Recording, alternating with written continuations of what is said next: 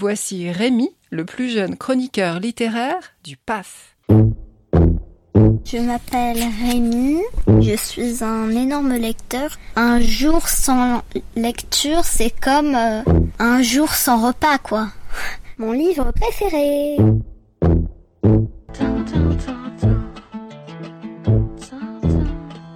Aujourd'hui, je vais vous parler de L'éveil de Jean-Baptiste de Panafieux, dont le premier des trois tomes, Stade 1, paraît au livre de poche jeunesse. La première scène se passe dans un laboratoire. Dans sa blouse blanche, Laura la scientifique observe la souris A27. Comment imaginer ce qu'elle pense réellement, ou au moins ce qu'elle ressent? s'interroge la chercheuse face au petit rongeur. Se mettre à la place de l'autre, qu'est-ce que ça donne quand il s'agit d'une souris ou de tout autre animal d'ailleurs? C'est le sujet de l'éveil.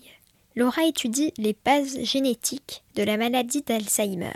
Elle a inoculé dans le cerveau de ses cobayes un cocktail associant un virus synthétique à un assemblage de gènes. Ce bricolage pompeusement baptisé ingénierie neurogénétique est censé stimuler le cerveau. Mais il suffit d'un grain de sable, une seconde d'inattention, le téléphone qui sonne, et l'animal de laboratoire échappe à la surveillance de l'apprentie sorcière. D'ordinaire si craintif et routinier, il a osé adopter un comportement aventureux contraire à ses habitudes. Pourquoi?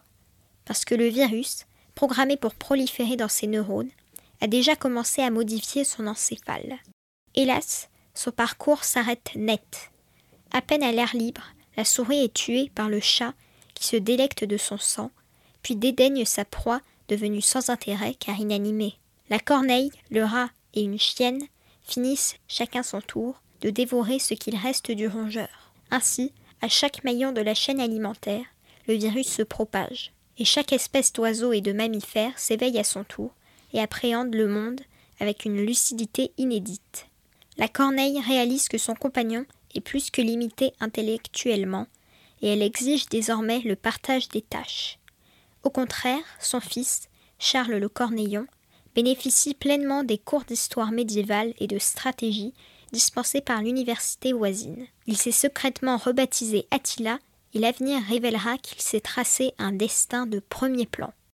Le chat s'entête à ne penser qu'à lui. Il se désintéresse des non-chats sinon les petits, pour jouer avec et les manger. Les animaux sociaux, comme les chiens ou les rats, s'organisent et se réunissent. Certains rêvent de révolution, d'autres de dictature, d'autres encore veulent croire en un plan divin. Mordu par le rat, Coco le perroquet gris du Gabon apprend vite à zapper. Il délaisse les jeux télévisés débiles de ses maîtres et visionne des documentaires sur l'art, la nature et la philosophie.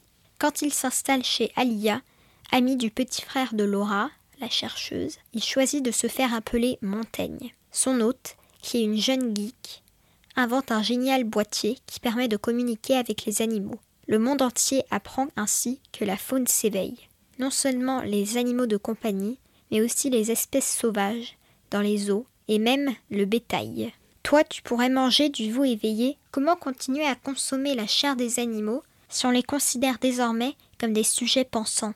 Le numéro 1 de la viande industrielle sent le danger et menace Laura afin qu'elle accepte de faire marche arrière. Mais est-ce seulement possible ou souhaitable? Ce roman pose des questions essentielles sur la science et notre rapport aux animaux. Je vais vous lire un extrait. L'éveil du chat. Je ne me sens pas très bien. Je vais dormir un peu. Je ressens quelque chose. Je me sens différent maintenant. Pas comme hier. J'ai faim. Viens voir, Chouka se regarde dans la glace. Ce n'est pas possible, les chats ne se reconnaissent pas dans le miroir. Mais si, viens voir, je te dis.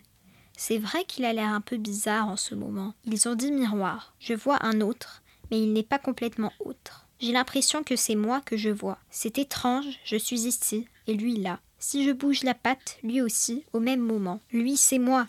Je me vois, je me regarde, je m'examine, je suis moi. Je suis sale, je dois me nettoyer. Avant, je ne voyais rien. Je ne savais pas que j'étais moi. Aujourd'hui, je sais. Je me suis éveillée il y a trois jours. L'éveil, stade 1 de Jean-Baptiste de Panafieux, est réédité aux éditions du livre de poche Jeunesse dès 14 ans. Retrouvez la chronique de Rémi sur le site d'Enfantillage.